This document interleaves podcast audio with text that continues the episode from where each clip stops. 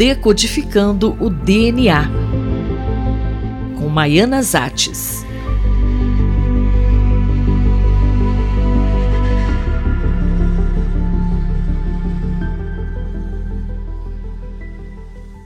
Professora Maiana Zates, beber álcool diminui ou não a longevidade?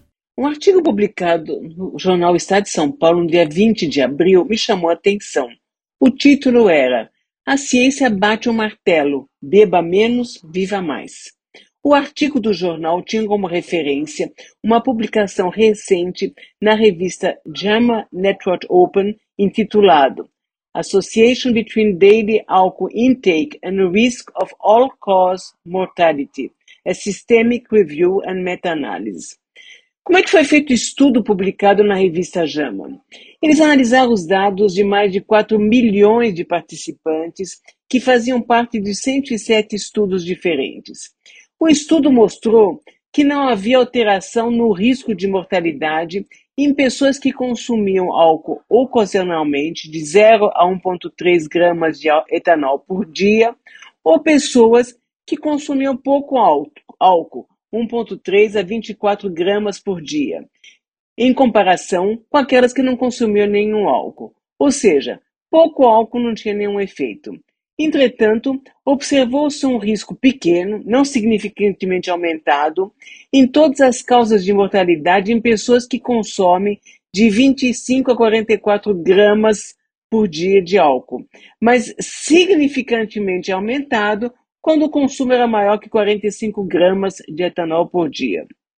Mas quais são as limitações do estudo? De acordo com os autores, há várias limitações. Primeiro, é difícil medir exatamente qual foi o consumo de álcool, e na maioria dos estudos houve somente uma medida.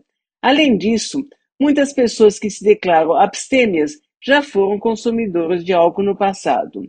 Também não podemos esquecer que várias pessoas recorrem ao álcool por terem outros problemas, como depressão, por exemplo, ou dirigir embriagado, o que pode ser também causa de morte prematura. Existe algum fator genético que aumenta o risco de dependência? Nesse sentido, me chamou a atenção a observação que entre as pessoas de alto consumo, o risco de morte foi maior entre as mulheres do que entre os homens. Isso me lembrou de um estudo que fizemos em 2005, tentando associar a dependência ao álcool com fatores genéticos. A nossa pesquisa mostrou que uma variante genética ligada ao gene monoaminoxidase aumentava o risco de alcoolismo, mas somente no sexo feminino. E a nossa hipótese para explicar esse achado é que na população brasileira, o hábito de beber em bares, pelo menos na época em que foi realizado o estudo, era mais comum no sexo masculino. Portanto, achávamos que as mulheres viciadas teriam um componente genético mais forte para serem dependentes de álcool. Bom, para mim, foi uma surpresa ler o artigo do Estadão, cujo título era Beba Menos, Viva Mais. Quando lemos a respeito de regiões com grande número de centenários, por exemplo, na Sardenha, na Itália, 93% dos homens referem tomar vinho tinto nas refeições. É a hipótese para explicar o efeito benéfico do vinho tinto. Ele é rico numa substância chamada resveratrol, que existe na casca da uva. O papel do resveratrol seria o de ativar enzimas chamadas sirtuinas. E essas enzimas, quando ativadas, fazem as células entrarem em um regime de economia, saving regime, e que poderia estar associado a uma maior longevidade. Em resumo, qual é a conclusão do artigo da revista JAMA?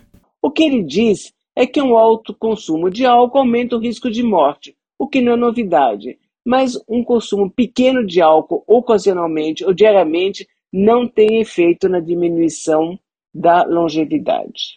Eu, Fabiana Maris, conversei com a professora Maiana Zatz. Decodificando o DNA Maiana Zates.